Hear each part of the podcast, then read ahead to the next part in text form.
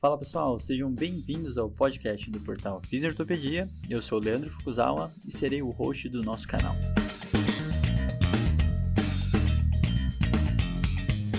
Esse podcast tem como função ressignificar o papel do fisioterapeuta em tempos modernos.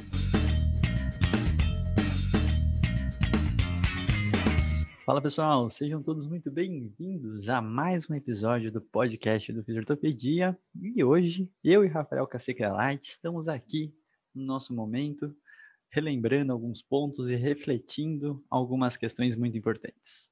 É, então, Rafael, tudo bem com você?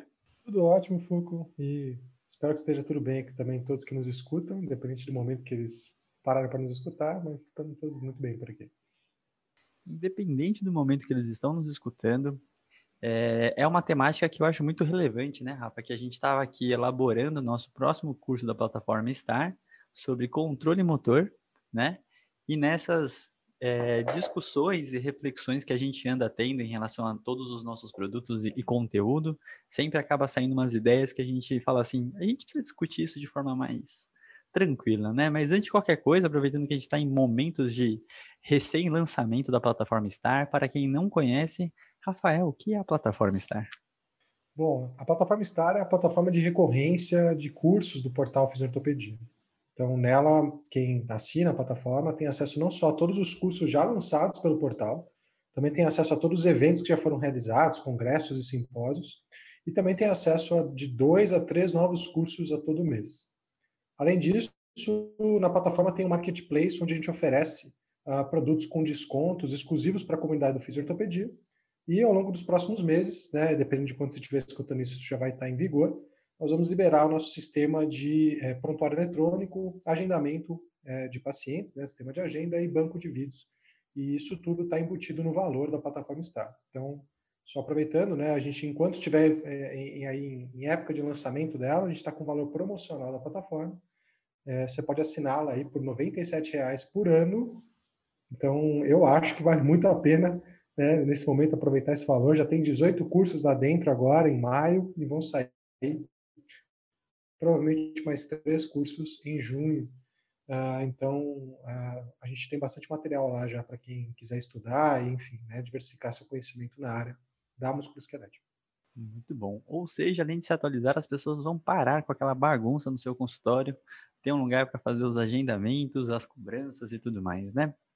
Mas enfim, voltando para a nossa temática, porque a gente vai discutir para esse nome do episódio, que eu vou tentar lembrar o nome que a gente deu agora, seria em relação a correções mecânicas, ajustes posturais e equilíbrios musculares.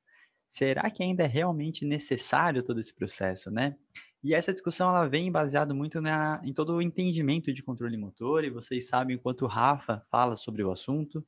E eu acho que antes de qualquer, de qualquer coisa, a gente pode conversar no, no básico, né, Rafa?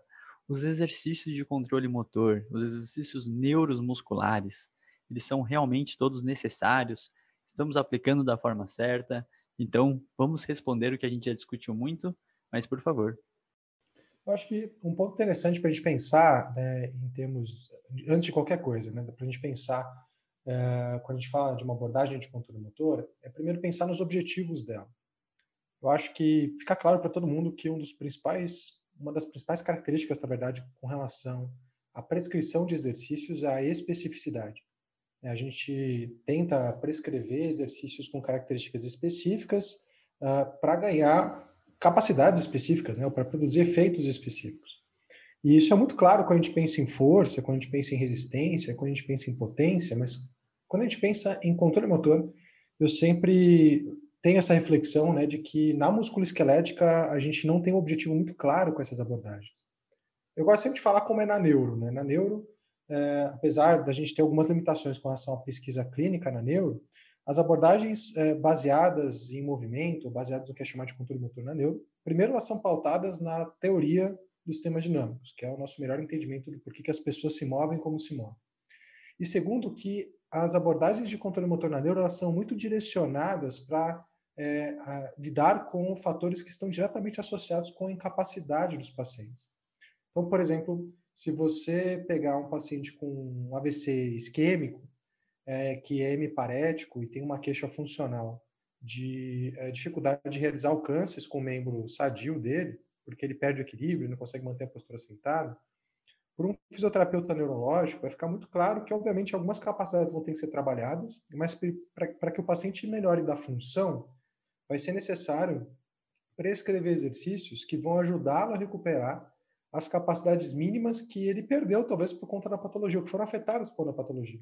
É, e talvez os exercícios vão ser muito focados em ajustes de tônus na postura sentada, em ajustes posturais antecipatórios na postura sentada, em controle de tronco, né, e isso vai evoluindo para uma coisa mais próxima da função cada vez mais. Então, o que é chamado de controle motor na neuro está muito direcionado a trabalhar o que é necessário para recobrar a função.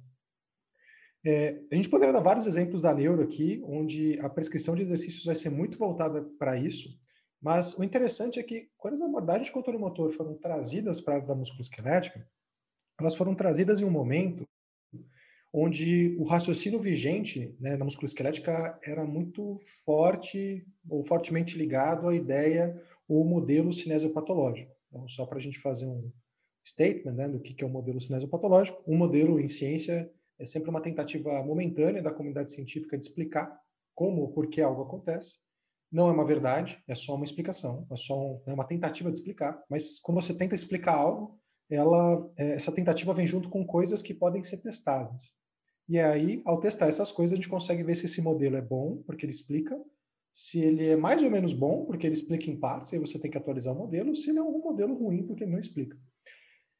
E ao longo da história, o modelo ganhou força na nossa área, inclusive deu a identidade profissional para a área da musculoesquelética, que foi o modelo cinesiopatológico, né? o modelo que tentava explicar que as queixas de dor e patologias do sistema musculoesquelético elas seriam secundárias a é, movimentos errados, né? alterações de movimentos que iriam gerar sobrecargas crônicas no sistema musculoesquelético até que existiria um momento ali onde o sistema ia falhar, os tecidos iam chegar num ponto de falha e esse paciente ia começar a ter uma lesão e uma queixa de dor.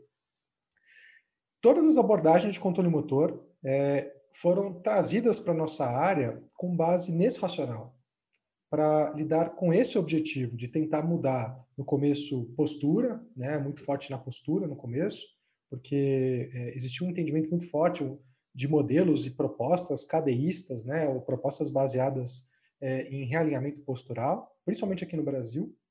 E com o tempo a gente foi ganhando um, um, um modelos que tentavam falar mais de desequilíbrios musculares, né, é, daquela aquela equalizada, assim, né, aquela é, como é que chama isso, né? Quando você vai no mecânico, bota o carro para regular. Um, alinhamento. Isso. É, é, essa ideia do alinhamento, né? Começou não postural, mas muscular, das assimetrias, começou a ganhar um pouco mais de força e abordagens de controle motor foram meio que voltadas, chamadas para falando que lidavam com isso. E com o tempo, com é, a maturidade ali da área da biomecânica, começaram a vir abordagens mais pautadas em tentar mudar a biomecânica. O grande problema é que é, a, a disfunção na área da musculoesquelética, ela normalmente está relacionada com a dor é, e, e, ela está relacionada também com vários outros fatores, né? Fatores psicossociais também que a gente está entendendo cada vez mais ao longo do tempo. E o nosso entendimento atual sobre a relação entre dor e movimento não é um raciocínio tão linear assim como que era proposto pelo modelo cinesiopatológico. Na verdade, esse modelo ele caiu ao longo do tempo, não porque o movimento não tem nenhum papel ou não é importante, em pacientes com dor musculoesquelética, mas porque a tentativa de explicar a dor e porque os pacientes desenvolvem dor porque eles melhoram, só com base em biomecânica, alinhamento postural ou assimetrias musculares, né, e etc., não explicou. Não explicou bem, não foi um bom modelo. Isso não é uma questão de opinião, é uma questão de evidências disponíveis. Então, a gente, na verdade, teve toda uma área, toda uma linha de abordagem de controle motor que foram pautadas na ideia de que para tratar pacientes com queixas de dor musculoesquelética, a gente tinha que achar a causa do problema, a causa raiz do problema. E a causa raiz do problema estava voltada, era entendida como é, uma causa que tinha ali como base os elementos posturais, desequilíbrios musculares, é, enfim, ou de ativação, assimetrias, e também biomecânica errada, movimentos que não seriam biomecanicamente ideais. É, isso talvez seja ou foi um dos principais motivos pelos quais existe tanta confusão dentro da musculoesquelética sobre o que é controle motor. Mas eu vou só levantar a bola para a gente discutir, você pode até dar sua opinião sobre o assunto. Levantou um pouco alto, Rafa, mas tudo bem. é, e é muito interessante toda essa discussão, né, Rafa? Porque ela é um grande complemento de diversas discussões que a gente já teve aqui, né? Até um dos primeiros episódios que a gente gravou foi a funcionalidade dos treinos funcionais, por exemplo. E se a gente for lembrar também que os principais desfechos clínicos que a gente tem é dor e função. A gente vê claramente que esse raciocínio ele é baseado ou pautado num, num mau entendimento sobre o que, que realmente é dor e o que realmente é função. Porque eu quero trabalhar isso com o meu paciente, eu acabo sempre procurando, assim como o Rafa falou, a causa da problemática e o que eu ver de errado pelo, pela esfera, pelo escopo que você acaba conhecendo mais, e o fisioterapeuta desde cedo foi criado como profissional do movimento, nós somos os principais profissionais do movimento em si, e aí nessa hora essa busca sobre a causa é muito, muito importante. Eu também tive um grande choque com isso em relação quando eu fiz meu mestrado. Eu fiz meu mestrado em biomecânica da corrida, né? E nessa hora desses estudos eu comecei a tentar entender essa relação causal, aonde para mim era muito claro toda a questão de padrão do movimento e, e relação direta com o que. Então a gente primeiro procura o erro, porque a gente já sabe que o paciente tem a queixa. Você fica numa busca se é o pé que está errado, se é o joelho que está errado, o quadril que não está contribuindo de uma forma interessante, se o tronco está desalinhado.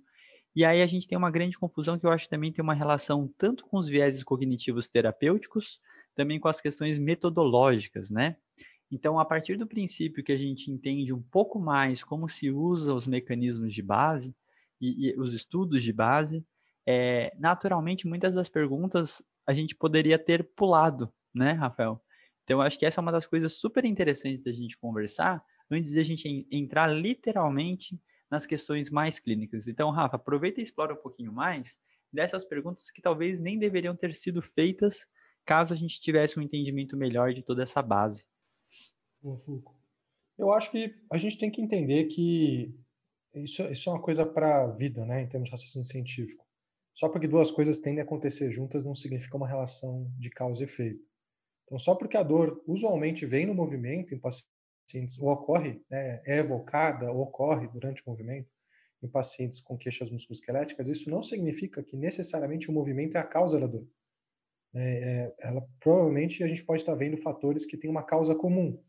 Uh, então, o Foucault sempre fala que eu dou exemplos parecidos, mas eu não tenho criatividade. Então, a gente tem, por exemplo, é, uma informação real, né, do mundo real, mostrando que existe uma correlação muito alta entre tomar sorvete e morte por ataques de tubarão. Como a via do ataque de tubarão, morte por ataque de tubarão para tomar sorvete depois está bloqueada, né? Pelo menos se a gente não elocubrar em é, é, é, tá, tá bloqueada, né? Vamos pensar que tá bloqueada essa via. É, a, a, outra possibilidade seria que eu tomar sorvete aumenta a minha chance de morrer de um ataque de tubarão. Isso é uma coisa que para a gente não faz muito sentido, né? E não faz nenhum sentido para a gente fazer uma campanha nacional, por exemplo, divulgando informações de qualidade para que as pessoas parem de tomar sorvete para tentar minimizar ataques de tubarão. Imagina em Recife, aqui no Brasil, uma baita de uma campanha falando não tome sorvete, é o mês vermelho, março vermelho do ataque de tubarão, não tome sorvete. Então isso não acontece. Por quê? Porque é, o que a gente está vendo, na verdade, é uma correlação que tem a ver com uma causa comum. Poxa, será que não existe uma época do ano, por exemplo, onde a gente toma mais sorvete e se expõe mais a ambientes que favorecem ou aumentam o risco de ataque de tubarão? E épocas onde a gente faz isso menos? Poxa, tem. No verão, a gente vai mais na praia, tá calor, a gente toma mais sorvete, tem mais risco de ataque de tubarão. No inverno, a gente não se expõe à praia, toma menos sorvete, portanto, tem menos risco de ataque de tubarão. Mas por que, que eu estou falando isso? Porque muitas vezes a gente, como clínico, com os nossos vieses, enxerga duas coisas acontecendo juntas. E, e aí a gente infere de novo causa e efeito. E a nossa formação foi muito forte para colocar uma lupa no movimento, para achar que a causa está no movimento. E ninguém está negando que ocasionalmente o movimento não tenha uma função, não seja importante de olhar. Mas é, o que a literatura está trazendo para a gente é que essa relação entre dor e movimento ela tem que ser muito mais relativizada. Na maior parte das vezes a gente está perdendo ou deixando de ver causas comuns. As mesmas coisas que fazem as pessoas se movimentar como se movimentam também fazem às vezes elas terem dor assim, principalmente até em pacientes com quadros mais persistentes. Né? Então, é, eu acho que esse é um ponto importante, assim, é para a gente até é, trabalhar a ideia, né, do tipo, A gente realmente foi treinado a colocar uma lupa no movimento, a gente ganhou martelo ao longo da nossa graduação e a gente só sabe olhar para a dor no movimento e ver que o movimento é o prego que a gente quer bater. É, e aí a gente deixa de ver tantas outras coisas que podem estar acontecendo em paralelo e contribuindo para essa relação, né, o que acaba fazendo com que a gente fique cego né, para a multidimensionalidade que pode estar associada com por que, que as pessoas se movem como se movem quando tem dor e qual a relação entre dor e movimento. Então, acho que é um ponto importante aí também. Legal. E aí, já puxando, né, a gente está falando muito de causalidade, a gente está falando um pouco também de causar a dor mas também a gente pode puxar para a situação de aliviar a dor. O que, que isso quer dizer? Não quer dizer que se você fez um, um, um exercício, um tratamento com objetivo de alinhar a movimentação da pessoa, ou corrigir a postura dela e equilibrar a musculatura dela e a pessoa aliviar a dor, não quer dizer que aquele, aquela relação direta existia. Então, esse processo da responsividade terapêutica ela é muito importante porque ela não justifica a causa da problemática. Então, a gente pode expandir tanto para antes de, da dor ter surgido, para depois que a gente fez o tratamento, sendo efetivo ou não. Se essa resposta terapêutica tem uma relação direta, a gente já sabe que não tem. Então, muitas vezes, esse tempo que você pode estar perdendo procurando uma causa específica do problema do paciente, você poderia estar focado em resoluções do problema, principalmente se a gente estiver falando de dor crônica, né? Então, em relação a todo esse processo, onde a gente já entendeu que a dor pode ser um aprendizado do nosso corpo por diversas vias, né? Essa hora que você está eliminando a dor do corpo do paciente, ela tem outras questões e não necessariamente foi aquele ajuste muscular, por exemplo. Visto, por exemplo, o Masterclass e o doutorado da nossa querida amiga Naira Rabelo, que também fez essa questão de tentar fazer a correção mecânica, o fortalecimento da musculatura. A gente entendeu que os pacientes não todos ganharam força e não alinharam o movimento e mesmo assim tiveram uma melhora clínica. Então isso é uma coisa muito importante que é muito fácil de se confundir durante a prática, né? E aí quando a gente começa a pensar também nessa proposta de correções de movimento, e aí eu acho que é interessante a gente ir por ponto a ponto, Rafa, uh, por que que um exercício que eu prescrevo para o meu paciente, onde eu dou 3, 4, 5, 6, 7 comandos, não é tão interessante para você alinhar a mecânica do paciente. O que acontece quando você pede uma contração do core do abdômen, do foot core, pensa no glúteo, joga para fora, ajusta a escápula e aí tem alguma coisa aí que vai acontecer que talvez não seja tão positiva quanto é esperado, né? E também, já aproveitando a pergunta, o porquê não ficar complexando os exercícios, jogar todo mundo no ambiente instável, qual que é essa questão que pode ou não pode ser trabalhada e caso seja, como fazer isso? Bom, especificamente em cima dessa pergunta, Foucault, eu acho que tem uma, uma necessidade de mudança na área da musculoesquelética com relação ao entendimento do que é movimento. O movimento é um comportamento. Na área da musculoesquelética, a gente estuda ângulos de penação, momentos articulares, né, alavanca, e a gente entende muito uh, como o nosso sistema musculoesquelético consegue produzir ou gerar forças, né, e, e assim produzir movimento. Mas isso é só o meio pelo qual o movimento acontece. A gente negligencia que existe um sistema nervoso que funciona de uma forma muito peculiar ao tentar entender e bolar estratégias de movimento. Uh, e por conta desse entendimento que eu acho que na musculoesquelética não é um entendimento bom e não é uma opinião minha, né? A gente tem uma área da ciência que é a área do comportamento motor, é, que estuda o comportamento humano e não humano, de animais humanos e não humanos, e, e, tem explicações muito boas, inclusive uma teoria. Né? Lembrando que teoria não é só uma elucubração mental. Teorias são modelos que foram sistematicamente testados pela ciência, eles foram sendo lapidados até o ponto onde eles uh, chegaram a ser a melhor explicação que a gente tem para um fenômeno, uma explicação robusta o suficiente para a gente admitir que existe uma teoria ou como se fosse uma regra de funcionamento. Não é uma verdade absoluta, mas é o melhor que a gente tem até o momento. E a gente tem uma teoria para explicar comportamento motor, que é a teoria dos sistemas dinâmicos. Então, a primeira coisa que a gente tem que entender é que é, o movimento não acontece no vácuo, ele acontece num contexto. É, que nosso sistema nervoso evoluiu para tentar solucionar as barreiras é, que são impostas pelas características do indivíduo, né, pelas demandas da tarefa, sejam elas mecânicas, cognitivas ou metabólicas, e até pelas características do próprio ambiente em si, que vão dificultar a realização da tarefa que está sendo proposta, que o indivíduo está se propondo a fazer. Mas a segunda coisa que a gente tem que pensar é que não existe uma forma para o nosso sistema nervoso certa ou errada de fazer esse movimento. Qualquer opção que cumpra a tarefa é igualmente boa para o nosso sistema nervoso. E isso se dá o nome na literatura de controle motor de variabilidade boa, né? o conjunto de várias combinações de eixos articulares, unidades motoras, sinergias musculares que cumpre a tarefa. É, e as opções que não cumprem são a variabilidade ruim, né? que no sistema íntegro a gente dificilmente vê fora de ambientes esportivos, né? onde rapidamente, inclusive, as pessoas, se não exigia, uma capacidade muito clara que a pessoa não tenha, dificilmente a gente vê variabilidade ruim acontecendo em pessoas com sistema nervoso íntegro. Uh, e mesmo assim, mesmo tendo um número quase que infinito de possibilidades para cumprir as tarefas, as pessoas elas têm padrões de movimento é, elas têm uma forma peculiar de cumprir tarefas, é quase como se fosse uma assinatura de como a pessoa se move. É, e o ponto é que, porque ela se move como se move, não é uma, não é uma, uma causa linear. A gente não consegue olhar uma pessoa com pelvic drop andando, com uma queda de pelve, e falar, hum, aquilo está acontecendo por conta de uma fraqueza de é, glúteo médio, por exemplo.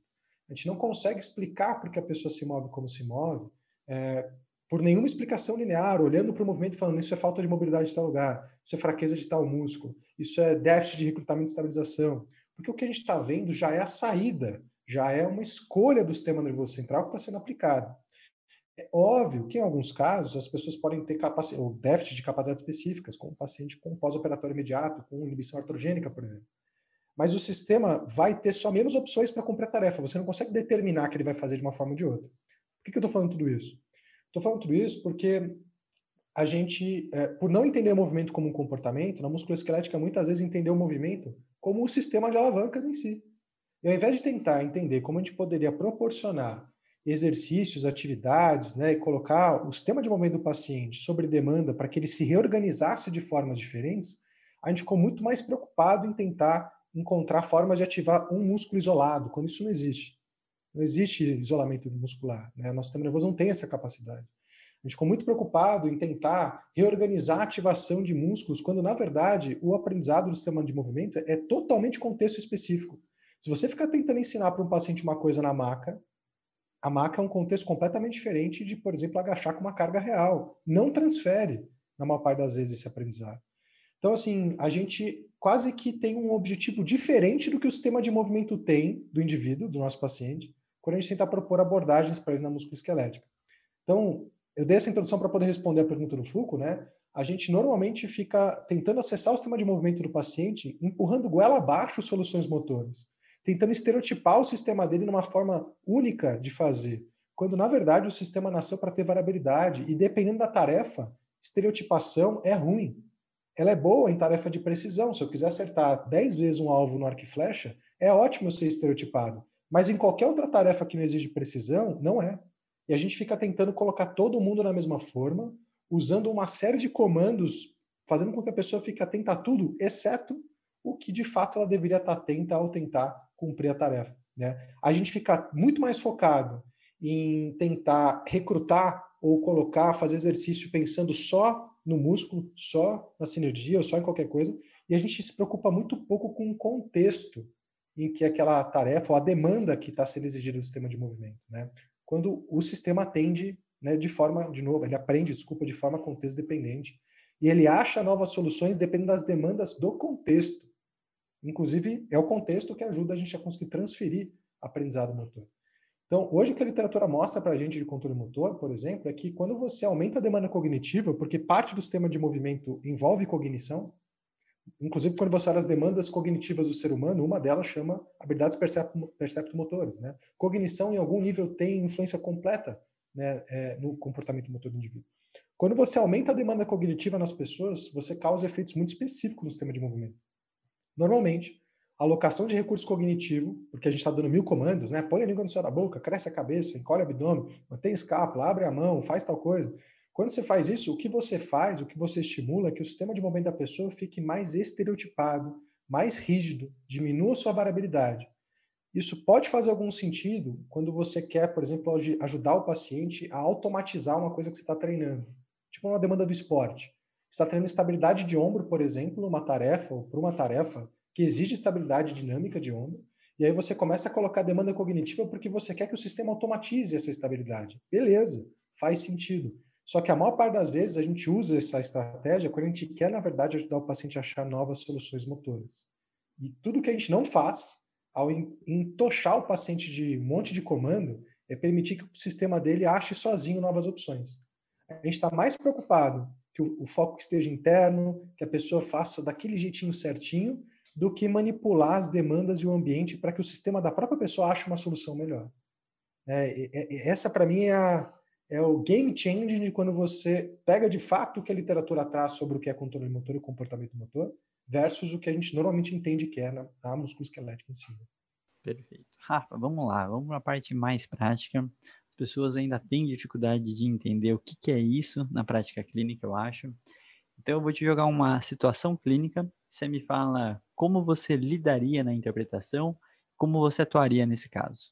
Paciente, sexo feminino, meia-idade, dor ao descer escadas.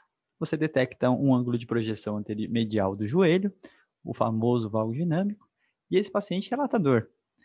Qual que é a interpretação que a gente tem que ter disso e qual possíveis abordagens que a gente poderia ter, entendendo ou não se essa movimentação está adequada ou não, né? Então vamos para uma situação do que você falou, transferindo para uma situação clínica. Bom, acho que a primeira coisa que a gente tem que entender é falar um pouco melhor ou entender um pouco melhor sobre o que, que exatamente é essa dor. Né? Afinal, uh, se a gente entender, e acho que isso tem até um pouco a ver com o podcast que a gente falou sobre diagnósticos, né, e quanto eles importam e guiam nosso tratamento, se ela vier com uma, uma, um diagnóstico de síndrome dolorosa patelofemoral, isso não quer dizer absolutamente nada para a gente, fisioterapeutas, em termos do que a gente tem que fazer com essa paciente. Uh, mas digamos que a gente entenda que ela tem uma característica de dor uh, uma dor talvez mais persistente. Eu estou inferindo, tá? Você me deu um caso hipotético, estou hipotetizando em cima. Por favor. Digamos que ela tem um, um, quadro de dor mais persistente e que a gente identifique que essa dor, a, é, é, apesar de ela sentir uma dor né, na região do joelho, em tarefas que colocam carga no joelho, ela é uma dor mais difusa e a gente vê que ela não é tão proporcional. Então, ela sente dor para descer escada, mas você vê que em outras tarefas que ela faz ou coloca carga no joelho, ela não sente tanto incômodo. O que te faz pensar que talvez exista algum componente de nosplastia ali. Nesse caso, a estratégia de movimento, ela não é para a gente. A dor não é um sinal do que está acontecendo nesse caso, né? Ela perde a, a capacidade de sinalizar para a gente o que pode estar tá acontecendo e, portanto, a gente não deveria entender a dor como um sinal de que existe mais ou menos sobrecarga mecânica. O importante é entender o contexto em que ela acontece, né? Entender as características da dor, para a gente entender, por exemplo, o prognóstico, fatores que aumentam a sensibilidade ou não. E nesse caso, talvez eu pudesse chegar à conclusão de que, independente do que ela usa de estratégia para descer a escada, eu nem olhar para isso eu poderia olhar para todos os outros fatores que estão fazendo uma tarefa tão simples numa mulher rígida, né, de meia idade, rígida, sem nenhuma condição ou comorbidade, quais fatores será que podem estar acontecendo para que ela ficasse com essa sensibilidade aumentada? A ponto de ela sentir dor por uma tarefa que o corpo dela evoluiu para tolerar muito bem, por sinal. E aí talvez eu fosse identificar fatores relacionados ao estilo de vida, né, fatores relacionados ao que e como ela faz, o que ela faz, em termos de comportamento mesmo, Será que ela usa alguma estratégia para tentar evitar alguma coisa? Isso pode estar tá colocando ou alterando a forma como a neve né, se move? É, o que, que ela pensa que está acontecendo quando ela tem a dor? Então, eu iria talvez para vários outros fatores ali. O que seria muito diferente de uma paciente, por exemplo, que chegasse para mim falando assim: eu sinto essa dor, sabe em que contexto? Toda vez que eu vou lá na academia e faço agachamento, aquele agachamento eu saio e fico com uma sensibilidade no meu joelho, e aí eu sinto que sempre que eu coloco um pouco de carga, dói. Só descer escada é terrível. Eu saio do treino e dói para descer escada. Uma queixa que pode ser crônica se a gente pensar que ela tem só muito tempo, mas vamos pensar que ela tem um gatilho claro agudo. Provavelmente o mecanismo parece ser mais noceptivo. E eu entendo que também doer e ela fazer valgo na hora doer, é, pouco importa. O que, que será que está acontecendo para que ela tenha momentos de dor noceptiva ou porque ela tenha momento de sensibilização periférica? Será que a carga de treino está adequada? Né? Será que ela está dando a variabilidade de estímulos que ela deveria dar? E vamos lembrar que carga não é só peso, né? Carga é volume, carga é repetição. Então, como que ela está colocando carga nesse tecido? Talvez eu fosse olhar para a relação de outra forma. Então, de novo, né? Eu acho que a gente tem que conseguir tirar essa lupa que a gente foi treinado, porque a gente foi treinado, na verdade, para falar assim: dói descendo escada em tal região, se ela faz algum padrão de movimento que joga a carga para lá, achei a causa e vou tratar isso. E a gente deixa de olhar todo esse espectro maior de coisas que podem fazer com que ela simplesmente, como consequência, tenha dor com uma tarefa. Né? Então, eu só, só elocubrando aqui, acho que tentando diversificar um pouco do que a gente poderia olhar. Né? Legal. Vou colocar segundo caso, Rafa. Hoje é um dia de sabatina, hein? É, no paredão aqui. Paciente com dor cervical, aquela postura anteriorizada, muito tempo no computador, e aí a gente vai lá e detecta um famoso trigger point naquela região do trapézio superior que se assemelha à dor dele, um caso típico, né? É, o trigger point é, é, outra questão muito interessante que eu gosto de conversar, porque vendo até um estudo qualitativo que a gente fez na Santa Casa, que ainda está em processo de análise, a justificativa do fisioterapeuta é muito clara sobre os equilíbrios musculares, né? Então, uma região está dolorida porque está fraca, a gente fortalece aquela musculatura ou faz aquela liberação daquele ponto, né? E aí, até pensando nessas questões posturais, a explicação do hipermóvel e do hipomóvel também ela é muito frequente. Então, tudo está desequilibrado, gera uma tensão muscular, tudo está hipermóvel, gera uma, uma rigidez, né, uma tensão muscular também, e se ela estiver rígida também é a tensão muscular que gera essa, essa questão. Então, assim, tudo acaba indo em torno disso. O que, que explicaria essa tensão aumentada na região e essa dor que se, que, que se direciona para a dor cervical desse paciente, né? Então, fala um pouquinho do, da, dessa neurofisiologia por trás e a mesma coisa, né? A, a relação desses fatores e também possíveis aspectos de tratamento. Legal. Acho que o trigger point talvez seja um ponto polêmico aí na nossa área, principalmente, né? Ah, e é engraçado a gente pensar é, ou enxergar o trigger point assim, porque para a gente está muito claro, por exemplo, que coisas que têm uma prevalência muito grande em pessoas assintomáticas, como por exemplo a hernia de disco, qualquer patologia do sistema musculoesquelético, né? Eu não vou nem falar patologia, achados. A gente chamava de alterações porque a gente entendia que era uma, uma mudança do estado normal. Hoje a gente entende que o estado normal é ter achados em exame de imagem. E hoje, para o fisioterapeuta, é muito comum falar assim: olha, é, esses achados são muito comuns em pessoas que não têm dor, então logo a gente não tem que entender isso como causa do problema. Em alguns casos, pode até ser que eles tenham alguma relação com o problema, mas a maior parte das vezes é, é um achado ao acaso. Pessoa que tem dor na lombar específica faz uma ressonância, acha uma hernia de disco e aí gente, alguém estabelece causa e efeito. Pois bem, pontos gatilhos são extremamente prevalentes em pessoas sem dor. A gente vai achar pontos gatilhos miofasciais em pessoas sem dor. É normal achar pontos gatilhos miofasciais em pessoas sem dor. Agora, o que acontece é que quando a pessoa tem alguma sensibilidade, e a gente palpa um ponto gatilho, e a gente sente tensão, e a pessoa relata mais sensibilidade, a gente infere causa e efeito. Assim como o médico infere causa e efeito da hérnia e dor na lombar. E qual que é o ponto? O ponto é, a não ser que esse indivíduo, por exemplo, no trapézio superior, né? A não ser que ele tenha feito 100 handstands push-ups, 100 flexões de ponta-cabeça, a ponto de você conseguir claramente detectar que na história dele existe é, uma história de sobrecarga aguda naquele músculo que justifique né, eu ter uma causa no tecido para gerar é, a sensibilidade aumentada.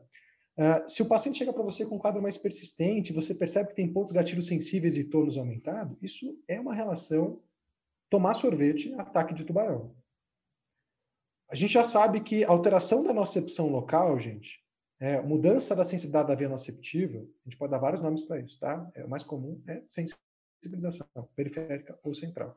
Mas sensibilização ou nocepção, a gente sabe que a nocepção não só quando está alterada facilita a sensibilidade à dor, mas nós sabemos também que a nocepção não tem só esse papel. A nocepção tem um papel de mudar a variabilidade motora. Então, tem vários estudos que mostram que quando você induz nocepção injetando substância salina, por exemplo, em um músculo ou em uma região do corpo, num nível que ela não é suficiente para gerar dor consciente, a gente discutiu isso né, no episódio sobre dor e controle motor com o Rogério Hirata, que é um pesquisador né, nessa área, é, mas quando você injeta a substância salina, o comportamento motor do indivíduo naquela região muda em termos de recrutamento de unidade motora, variabilidade motora, tônus. Então, nocepção muda comportamento motor. E se você não está conseguindo conceber o que, que é isso, pensa que é, um dos motivos pelos quais, quando você anda 10 quilômetros, você não volta com uma úlcera por pressão no pé, é porque a nocepção faz com que você adapte sua estratégia de pisada o tempo todo. Ela gera variabilidade motor. O que um, que um paciente com polineuropatia diabética, cujo outro nome é polineuropatia de fibras finas, ou seja, polineuropatia que acomete principalmente fibras finas, e o noceptor a fibra do tipo C é uma fibra fina, o que ele perde é nocepção. Ele perde a capacidade de adaptar ou de produzir variabilidade motor, porque ele perdeu a nocepção. Nossa, que volta que eu dei. Então, vamos voltar para o caso do trigger point. Por que, que eu falei isso? Porque quando você tem sensibilidade aumentada numa região, que a nocepção está mais aumentada, por N fatores, porque o indivíduo está com uma. Né, ele está no momento mais sensível, ele está com limiares de dor mais baixo, o que vai acontecer é que essa nocepção aumentada, ele não só facilita a ocorrência da dor numa região, com menos estímulo, então um pouquinho de tônus muscular pode começar a ser entendido como dor, isso é aludínia, né? É, mas ele não faz só isso. A nocepção também muda tônus. E aí, quando você pega um indivíduo com uma dor persistente na lombar, e aí você palpa a região, está um bloco, e aí você palpa o ponto gatilho, e isso gera dor, sensibilidade, ou seja, só de palpar gera sensibilidade, alodínia, certo? Quando você palpa e aperta, dói mais, dói muito mais do que outras áreas. Isso é hiperalgesia. E aí, quando você aperta e solta várias vezes, ele fala que piora. Isso é somação temporal, sinais de sensibilização central. E aí, o que acontece é que quando você aperta mais um pouquinho, a dor espalha. Dor referida é um sinal de sensibilização central.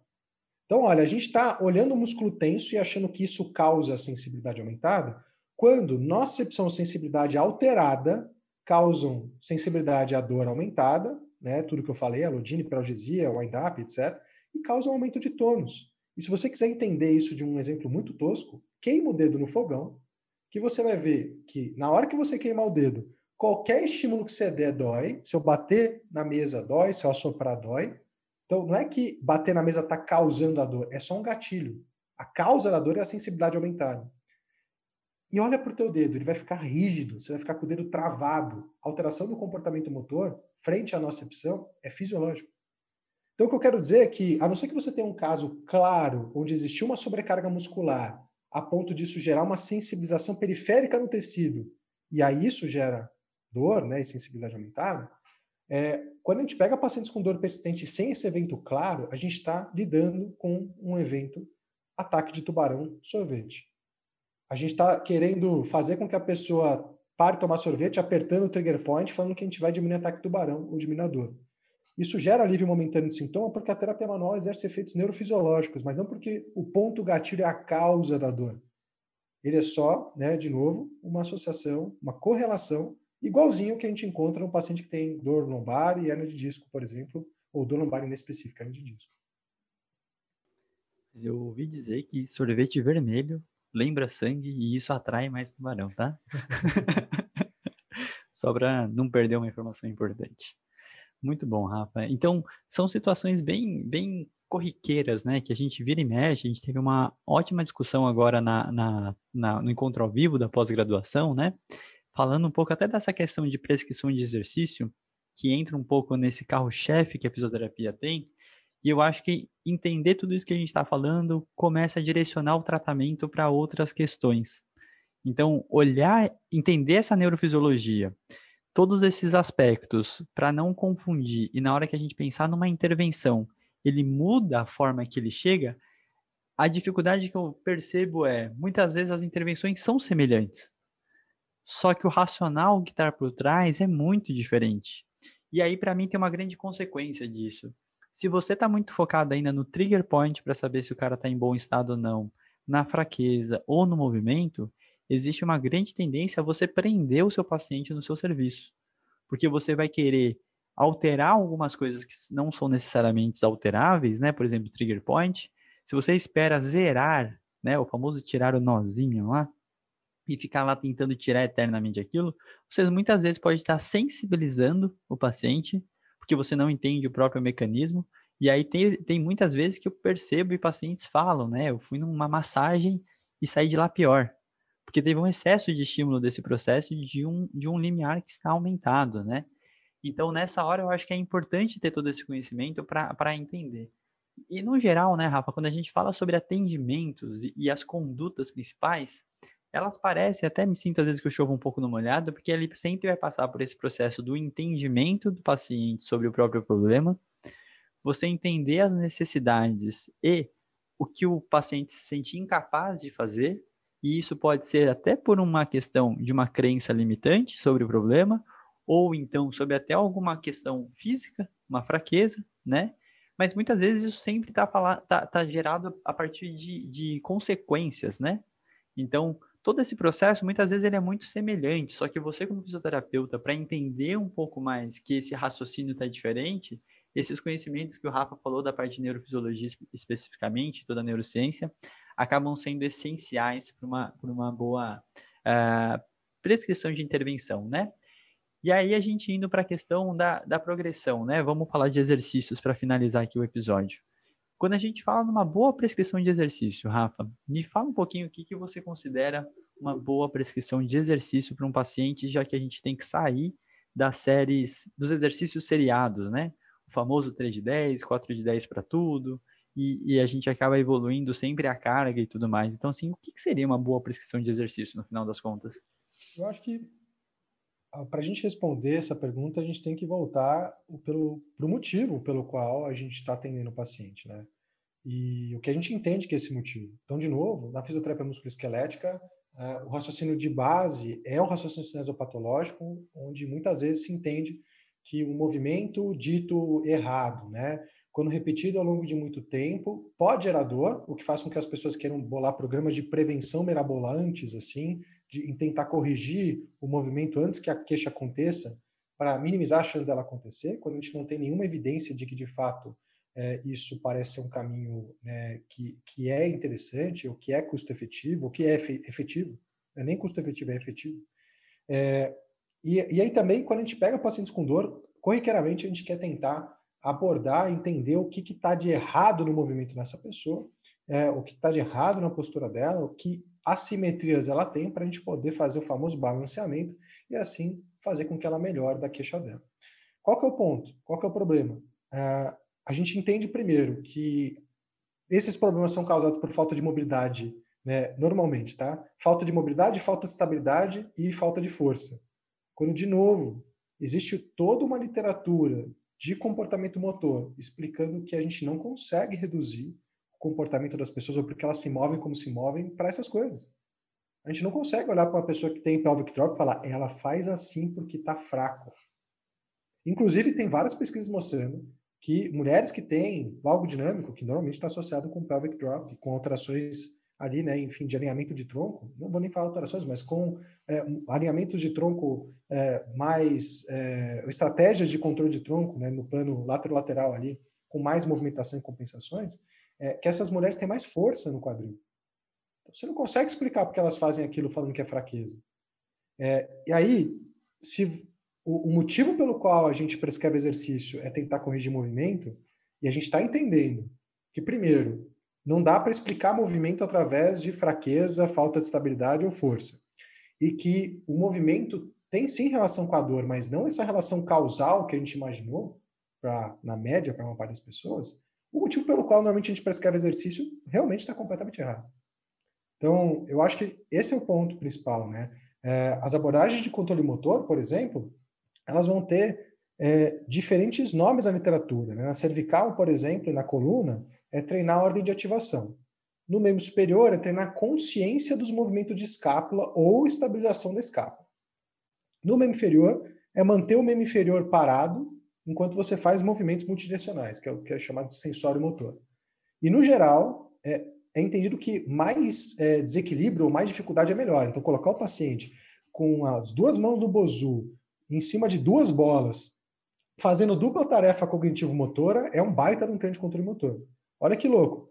A gente entende que se a gente quiser ganhar força, o princípio é especificidade de estímulo, ou seja, se eu não der um estímulo específico, eu não ganho força. Mas, por outro lado, controle motor é qualquer coisa. Então, não dá para esperar que a gente, é, de fato, chegue ou, ou, esteja trabalhando alguma coisa a gente não sabe nem o que a gente está estimulando, nem o que o exercício causa no paciente, e a gente não consegue nem progredir isso direito, né? A gente nem entende o que, que não dá para progredir. Então, eu acho que é muito difícil falar hoje na musculoesquelética sobre boa prescrição, porque a gente mal entende o motivo pelo qual a gente prescreve exercício. É, fica claro, talvez, quando o assunto o principal não é dor, do tipo, você tem um paciente com déficit de mobilidade, um paciente com capsulite adesiva, por exemplo. Você entende que no diagnóstico cinético funcional ele vai ter uma queixa de mobilidade, fica mais fácil você pensar em intervenções, uma prescrição de exercícios, né, ou, ou técnicas para que você ajude ele nisso. É um pouco mais fácil pensar num paciente que tem um déficit muito forte de força déficit importante de força em um grupo muscular, isso compromete ele funcionalmente algumas demandas, que você tem que prescrever exercícios de uma forma específica para conseguir ganhar o que ele precisa para melhorar a funcionalidade.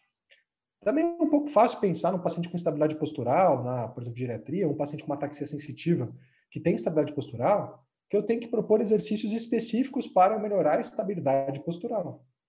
Agora, quando o assunto é dor, é uma panaceia. Porque como a gente não entende bem o que é dor no geral na prática clínica da musculoesquelética, e a gente entende que a relação entre dor e movimento é uma relação linear, o que acontece, na verdade, é que a gente tem um milhão de técnicas, métodos e conceitos falando que estão fazendo alguma coisa, no geral, botando as pessoas para se movimentarem. No geral, as pessoas melhoram, em partes porque elas normalmente melhoram sozinhas, em outras partes porque existem realmente benefícios que advêm do movimento, que não é o que o clínico está pensando em fazer, mas eles acontecem.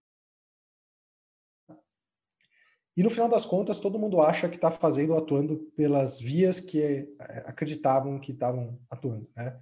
E esse é um, um dos pontos principais, né? A gente está aprendendo hoje que a explicação de como a técnica funciona não tem nada a ver necessariamente com como ela de fato funciona. Acho que os treinos de controle motor são o principal exemplo disso, né? Hoje a gente sabe que treino de controle motor para coluna é eficaz quando comparado à terapia manual, quando comparado a não fazer nada, outras terapias passivas. Só que aparentemente treino de controle motor faz tudo exceto mudar a ordem de recrutamento, faz tudo exceto é, ganhar especificidade de contração de músculo profundo. Não parece que a gente tem nem acesso consciente às funções posturais desses músculos, não tem base neuroanatômica para a gente recrutar esses músculos através de volição, ou de, porque a gente quer, ou de vontade consciente. Então, é, é um exemplo, né? É uma abordagem eficaz, só que a explicação de como ela funciona parece estar completamente equivocada. E eu acho que enquanto a gente não conseguir trazer para a prática clínica um entendimento mais é, acurado sobre a ciência moderna da dor, a relação entre dor e movimento, fica realmente é, complicado a gente pensar em boas prescrições para essa população, porque a gente não consegue definir objetivo claro, né? a gente não consegue ter um, um alvo claro ao prescrever, como a gente teria numa queixa de mobilidade ou outros exemplos que eu dei aqui. Perfeito.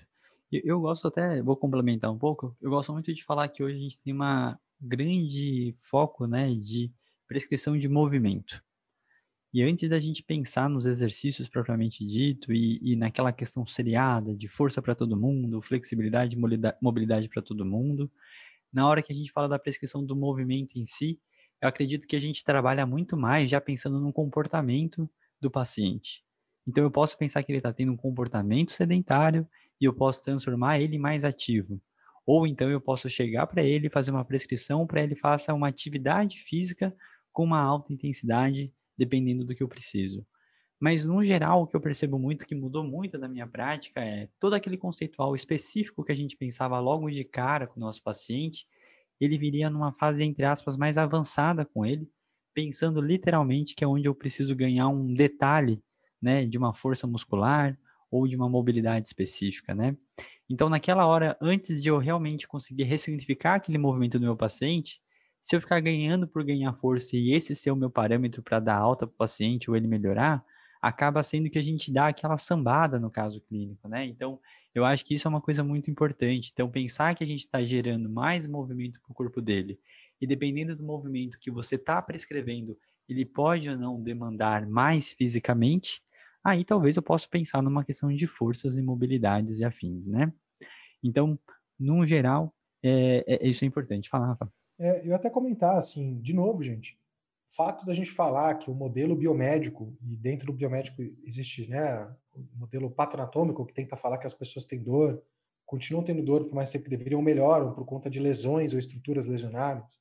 E o modelo cinesiopatológico, que fala que erros de movimento, quando repetidos ao longo do tempo, mesmo quando dentro né, de um limite da capacidade do que o tecido aguenta, vão sobrecarregando o tecido, dando aquela gasturinha até que ele tem um ponto de falha, e aí isso começa a doer.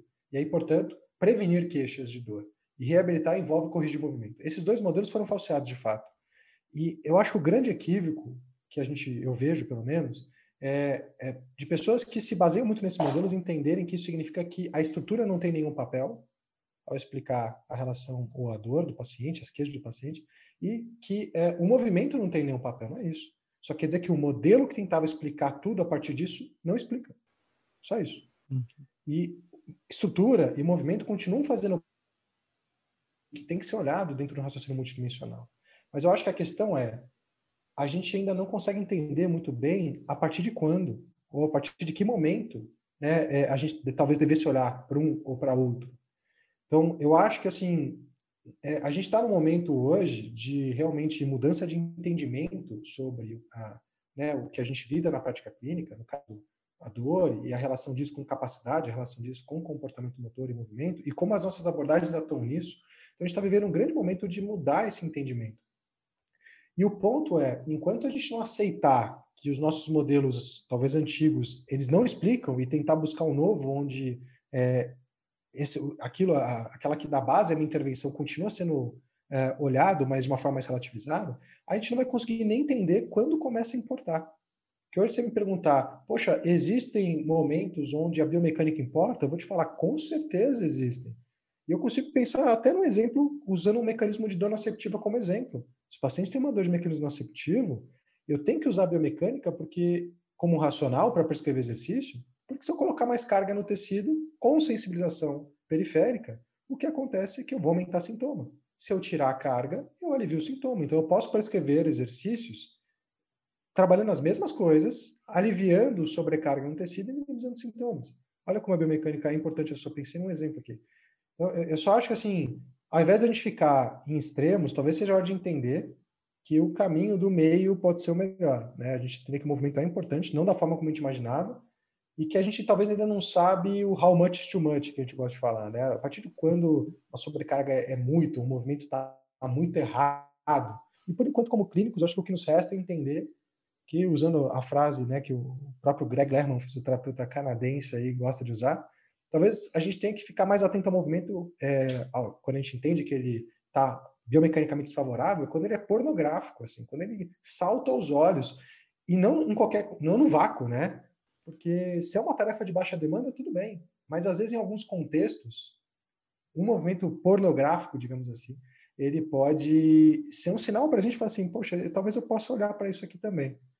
Então, eu acho que a gente tem que o que, o que a literatura está tá, tá trazendo para a gente não é sobre verdades, é sobre a necessidade de relativizar e de entender realmente quais são os nossos objetivos ao prescrever abordagens ativas para esses pacientes. A gente, sem querer, acho que estava acertando o alvo, mas achando que estava fazendo outra coisa. E, e, talvez seja a hora de tentar entender para maximizar de fato né, a, quando a gente pode ser mais assertivo, porque a gente entende melhor essa relação entre dor, movimento e o que as nossas abordagens de fato fazem. Muito bom. E, e, em todo esse discurso multidimensional, né, Rafa, eu acho que o mais importante é tomar cuidado para vocês não aumentarem a lupa, né? Porque senão tem muita gente que ainda quer encontrar o detalhe do detalhe do ponto e da carga certa para uma situação muito específica, né? Então, tenta pegar esse raciocínio todo que a gente colocou, a gente vira e mexe e volta nessa discussão porque a gente considera e ainda vê muito necessário e, e, e, eu vou te falar que uma das grandes motivações desse episódio é eu ficar passando no Instagram, vendo as prescrições de exercício que acontecem por aí, né? Então, naquela hora que a gente vê que é uma grande salada mista, onde cada um faz de um jeito, é, com, com baixos entendimentos de tudo isso que a gente falou, acaba me incomodando e eu acho que a gente precisa estar sempre conversando. E nossa missão aqui também é tentar mostrar cada vez mais como a gente pode ir para uma direção mais interessante, principalmente das intenções por trás da terapêutica. Eu acho que não só a terapêutica em si, mas as intenções que a gente está raciocinando por trás de todo esse processo, né? É... Rafa, mais alguma coisa? Não, eu acho que a gente precisa realmente passar por essa reflexão, assim como no episódio que a gente falou sobre diagnóstico, né? A gente falou muito sobre isso, apesar da gente entender que o diagnóstico nosológico ou o diagnóstico médico, muitas vezes, é, na maior parte das vezes, talvez não nos guia em termos de tratamento, né? Em alguns casos, eles podem nos dar alguns indicativos é, realmente de cuidados a serem tomados, mas no geral, ou de prognóstico, né? Mas no geral, eles não nos guiam em termos de condutas da fisioterapia. Eu acho que a gente precisa realmente resgatar essa essência nossa, né? É, nós, a gente lida com o movimento e a gente tem várias ferramentas para lidar com o movimento, né? E o movimento é uma delas. E, e, talvez uma das principais, uma das que a gente mais usa, né? abordagens baseadas em exercício, baseadas em movimento, e mesmo quando a gente lança, por exemplo, abordagens relacionadas à terapia manual, é, neuro ou eletroestimulação magnética ou elétrica mesmo transcraniana, mesmo quando a gente recorre a outras abordagens, no final das contas, a gente quer é, tentar ajudar o paciente a diminuir a sua incapacidade em tarefas específicas ou em movimentos. Então, no final das contas, por mais que a gente lance mão de outras técnicas que não movimento, a via final comum é a mesma: função, tarefa. E aí eu acho que a gente precisa, de fato, é, realmente, urgentemente, na verdade, começar a diferenciar as coisas. Né? O Foucault falou, é, ah, eu, essa, essa, diversificação, essa panaceia de exercícios, então, a gente precisa diferenciar quando aquilo é, é firula, quando aquilo é para diferenciar no mercado, quando aquilo de fato é necessário. Porque as gerações mais novas saem achando que ter 40 elásticos puxando para que é é um ótimo exercício. Quando aquilo contextualmente não quer dizer nada para o paciente, às vezes. Né? Talvez não esteja nem trabalhando da melhor forma possível a tarefa em si que o paciente tem. É, então, a gente a está numa zona muito nebulosa, assim, de diferenciação no mercado através de exercícios né, que parecem diferentes, um, um, entendimento inadequado sobre, de fato, o que, que é em relação à necessidade né, de se abordar com o movimento, e isso faz com que a gente fique realmente cego nos nossos objetivos, né? nos nossos, nas nossas, eh, no que baseia a nossa conduta, no nosso diagnóstico cinético funcional. E isso eu acho que é péssimo para a profissão, né? Porque é, é, admitir que a gente pode muitas vezes não saber o que está fazendo literalmente ali. É, então eu, eu acho que isso realmente é uma coisa importante se levantar, mas que infelizmente, como é um tema que mexe ali no ser da nossa profissão, da nossa identidade profissional, também gera muita polarização, né, quando a gente fala sobre isso, gera muita é, é, muito backfire effect, né, tende a gerar muito uma sensação muito ruim nas pessoas que estão se sentindo invalidadas nesse processo, né, quando na verdade né, a ciência é mutável e, e a, zona de conforto é só um, uma proteção psicológica humana para não aceitar que as coisas mudam e elas mudam, né? Então, enfim, eu acho que é, um, é uma necessidade nossa como área a gente entender e assumir isso é uma coisa que eu vejo que a Neuro já assumiu há um tempo e eles hoje lidam com o movimento de uma forma muito melhor do que eu vejo a gente lidando. Talvez esteja na hora da gente resgatar esse nosso entendimento sobre o que é movimento, o que é comportamento motor, entender que o movimento ele também é um comportamento, né? e não só um sistema fruto de um sistema de alavancas, ângulos de penação e, e etc. Não, não dá para querer entender movimento só estudando isso. Esse é o ponto. É, é, é, é colocar uma lupa talvez na menor parte do que importa quando você quer entender movimento. Muito bom. O pior é quando o elástico está puxando para o lado errado. Ah, mas tudo bem. Acontece. Aí é falta de entendimento da, da cinesioterapia, cinesiologia e da gravidade. Enfim, bom, gente, a gente vai finalizando esse episódio, essa grande reflexão. Lembrando, se você estiver escutando esse episódio no, semana, no dia do lançamento, estamos em semana de abertura da próxima turma da pós-graduação do Fisiortopedia, turma 2. A turma 1 está acontecendo, está um sucesso, muitas discussões, muitos aprendizados aí, está muito interessante toda essa experiência. E se você estiver escutando isso até 31 de julho, ainda dá tempo de você se inscrever. Caso tenha passado de 31 de julho de 2021, você tem que esperar a próxima turma, tá bom? Então, gente, um grande abraço para todo mundo, é uma ótima semana e até mais.